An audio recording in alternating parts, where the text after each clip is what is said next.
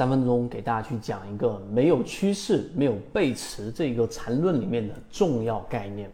那首先这一个内容里面会横向穿插着索罗斯的金融炼金术，其实这两者是完全相关的。我相信大家肯定在市面上也没听过这样的一种实战结合。那大家听到后面就会发现跟实战关系非常大。首先第一点，我们首先要对于缠论的基础非常扎实，没有。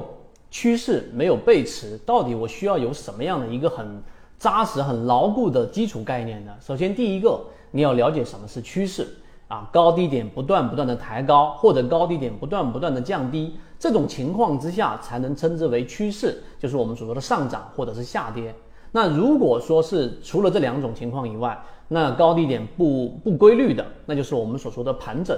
在盘整当中有没有我们所谓的背驰呢？答案是没有的，这是一个最基础的牢固的一个基础之一。第二个呢，就是我们要了解我们所谓的趋势，它是有级别的。也就是说，你认为现在所谓的高点也好，现在所谓的趋势也好，它是三十分钟级别的，但在周线级别里面，它就是一个震荡。大家一定要理解这一点。所有关于趋势的定义，它必须要限定在一定的交易周期。啊，就是刚才我们所说的这个内容，所以你所说的趋势，我说的是三十分钟，我说的是十五分钟，我说的是日线级别，这一点是第二个非常重要的基础。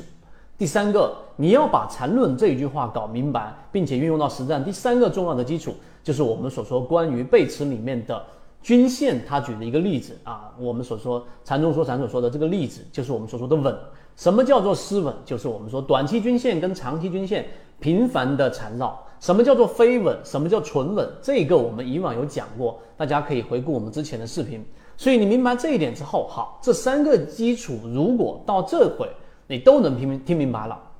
那禅中说禅里面的禅论实战性就展示出来了。什么意思呢？就是你怎么样去通过我们所说的背驰，能够找到真正意义上的反转。这个时候只有两种可能性。第一种可能性就是我们所说的，当一个标的形成了一个，举个例子，日线级别的趋势。然后形成了一个我们所说的中枢，这种情况之下呢，短期均线和长期均线，你可以把它理解为五日线跟十日线或者二十日线频繁的缠绕，这种时候就代表多空在不断的焦灼，突然之间出现一个我们说的快速调整，也就是里面原文所说的陷阱。这一波调整下来之后，形成一个背驰，然后沿着原趋势上行，这个就是缠论当中所说的我们所说的这一种反转转折。另外一种呢，就是大家所以为啊可以把握得住，但圈子认为这种概率很小的，就是出现了一个中枢，然后突然之间旱地拔葱的出现这样的一种转折，这种一般散户交易者啊很难参与到其中。所以第二种情况我们就不讨论，我们说是第一种情况。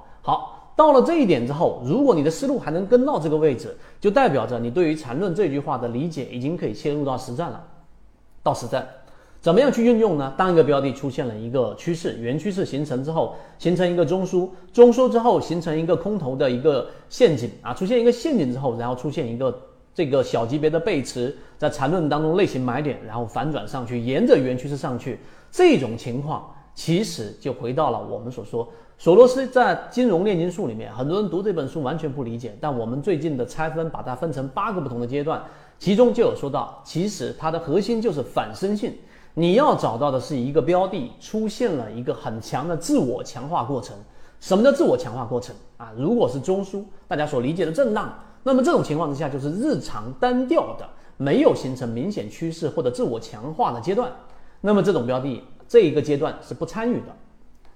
第二个阶段，当它形成了一定趋势，但形成趋势就是我们操作的核心了吗？这一点我们必须敲黑板。很多交易者认为，我进入市场，我一定要跟随趋势，趋势为王，所以我不断的去寻找趋势。但最后你会发现，在圈子我们所陈列出来的确定性最高的时候，我们认为确定性最高的时候，并不是趋势形成的时候，而是刚才我们一直在重复强调的是，当它已经形成了一个回踩，这个回踩的过程当中，索罗斯一样的理论。所以我说，索罗斯跟缠论他们是殊途同归。这种回踩之后再往上。在索罗斯的金融炼金术里面，代表着自我强化的确认。在缠论当中，就是刚才我们所说的这一种形态的确认，它就是一种自我强化。这种时候呢，在金融炼金术里面的概念就是股价、趋势和主流偏见的三者之间的自我强化，这个时候是上涨最快速并且确定性最高的实战意义。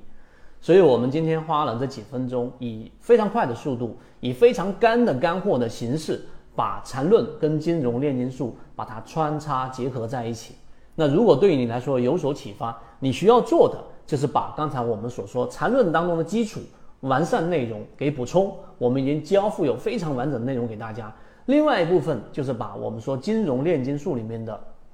索罗斯的它里面的跟 A 股市场所相关的两者结合在一起，就会更加清晰的了解缠论的实战意义。好，如果你想知道这些内容，并且进一步去了解。由于平台原因，这个地方不方便公布公众号的位置。知道位置的泽西船长的股友可以互相转告一下就可以了。